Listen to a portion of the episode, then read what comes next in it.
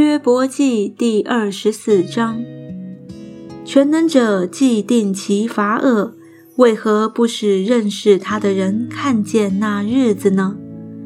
有人挪移地界，抢夺群畜而牧养，他们拉去孤儿的驴，强取寡妇的牛为当头，他们使穷人离开正道，世上的平民尽都隐藏。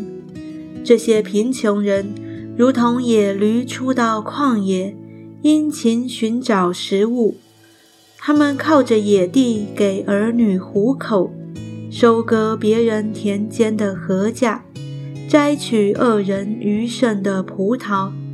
终夜赤身无衣，天气寒冷，毫无遮盖，在山上被大雨淋湿。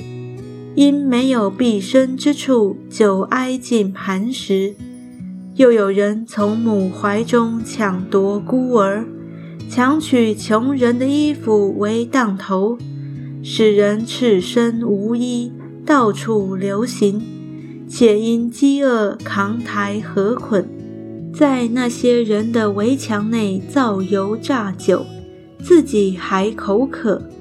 在多民的城内，有人哀哼，受伤的人哀嚎，神却不理会那恶人的欲望。又有人背弃光明，不认识光明的道，不住在光明的路上，杀人的黎明起来，杀害困苦穷乏人；夜间又做盗贼，奸夫等候黄昏，说。必无眼能见我，就把脸蒙蔽。盗贼黑夜挖窟窿，白日躲藏，并不认识光明。他们看早晨如幽暗，因为他们晓得幽暗的惊骇。